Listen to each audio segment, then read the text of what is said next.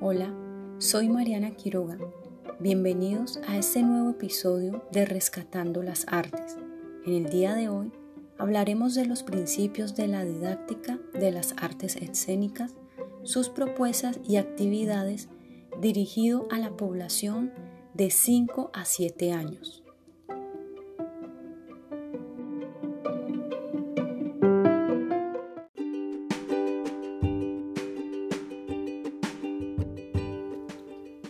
Para empezar, quiero mencionar la investigación sobre didácticas de las artes escénicas en la Universidad Pedagógica Nacional, donde encontré la siguiente reflexión de García Castellanos.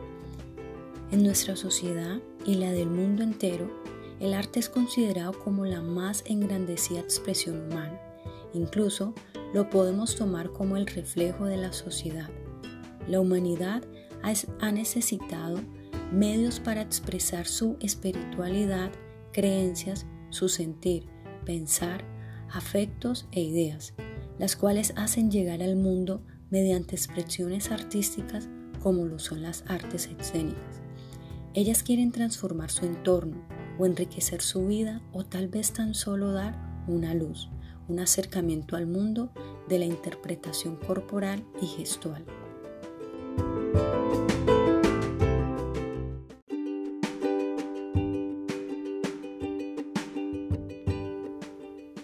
Con base a la reflexión anterior, puedo resaltar la importancia del trabajo artístico desde una mirada integral en la que también los niños puedan expresar emociones, deseos, pensamientos que le ayuden a liberarse de una manera espontánea y creativa.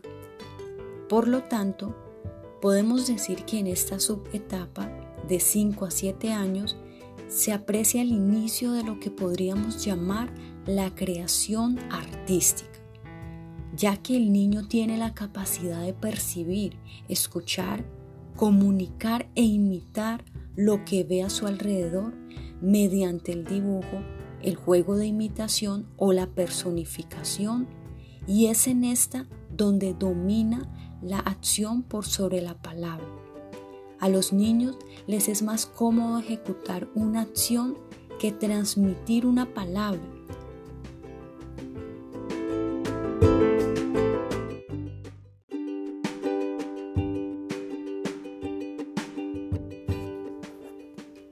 Conociendo un poco el contexto en el que se mueven estos pequeños, pasamos a nombrar los principios y tenemos que es ser una metodología activa que trabaja con todo lo relativo al mundo afectivo de las personas. Priorizar el desarrollo de la vocación humana de los individuos por sobre su vocación artística.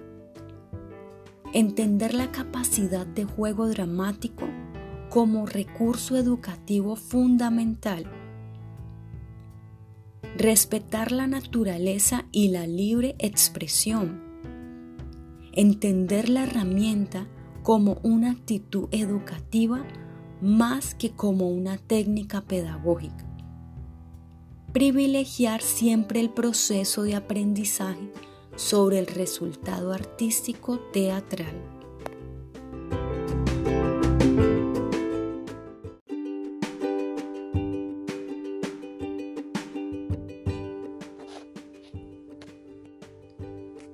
Finalmente, dentro de las didácticas encontramos actividades de juego donde como facilitadores se debe saber guiar el juego que los mismos participantes proponen, orientándolos a la propuesta de juego que sirva al desarrollo de habilidades de creatividad vocal y corporal.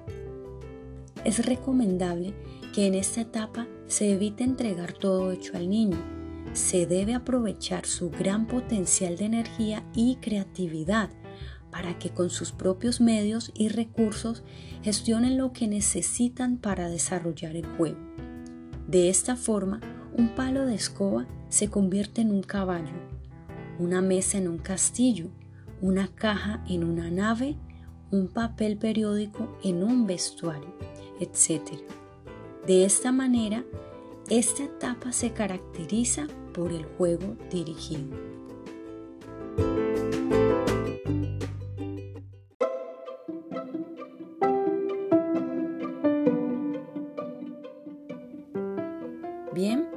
Hemos llegado al final de este espacio. Gracias por acompañarme, los espero en el próximo episodio.